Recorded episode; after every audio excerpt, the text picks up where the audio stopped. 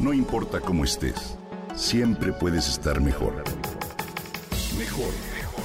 Con Reavivadas.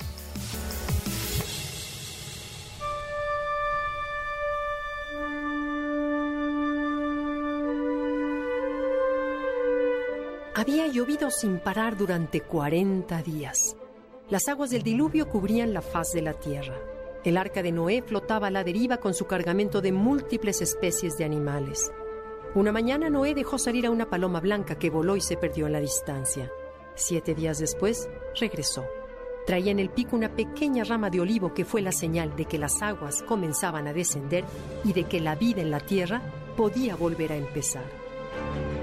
Por eso consideramos al olivo como símbolo de esperanza, paz y futuro. El árbol del olivo se originó en Etiopía hace más de 3.000 años y al paso de los siglos se ha propagado por los más diversos rincones del planeta, sobre todo en la zona mediterránea.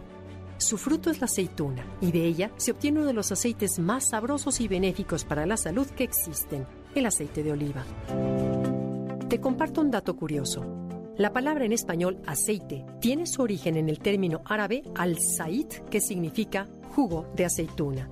Y es que un buen aceite de oliva virgen es eso, sencillamente el jugo de aceituna. Se obtiene al presionar las aceitunas recién cortadas y exprimirlas sin la intervención de ningún procedimiento químico. Es uno de los aceites más saludables que existen, ya que es monoinsaturado y con muchísimos nutrientes. Ayuda a prevenir enfermedades cardiovasculares, es rico en vitamina E y polifenoles y tiene efectos antiinflamatorios. Por su parte, la aceituna, rica en hierro y en antioxidantes, se recomienda para mejorar la memoria, aumentar la energía, pero hay que consumirlas con moderación por su alto contenido de sodio, debido al proceso que se utiliza para hacerlas comestibles. Cuando las aceitunas están recién cosechadas, son duras y muy amargas porque contienen un elemento que se llama oleuropeína, benéfico pero de sabor desagradable. Para suavizarlas y eliminar ese sabor, deben permanecer durante meses en un compuesto de agua con sal. Se piensa que esta técnica se descubrió en la antigüedad en la zona del Mediterráneo, observando los cambios que tenían las aceitunas de los olivos de las zonas costeras, que al caer rodaban hasta la playa y eran bañadas por varios días por el agua salada.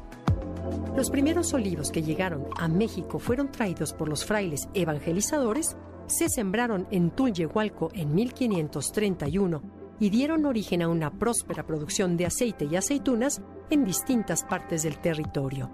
Pero en el siglo XVIII la corona española prohibió el cultivo del olivo en sus colonias para eliminar la competencia y apoyar a los productores españoles.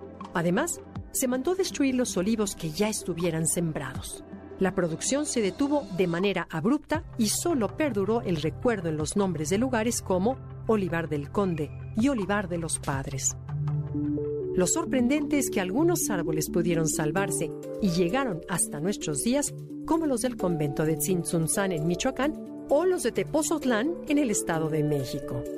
Recientemente, la siembra de olivos y la producción de aceite y aceituna se han retomado en Baja California, Tamaulipas e Hidalgo y el pueblo de Tulyoehualco en Xochimilco celebra cada año la Feria del Olivo y la Alegría. Salud, historia, belleza, leyenda y simbolismo se juntan en el olivo. Te invito a disfrutar los productos de ese árbol, un regalo de la naturaleza.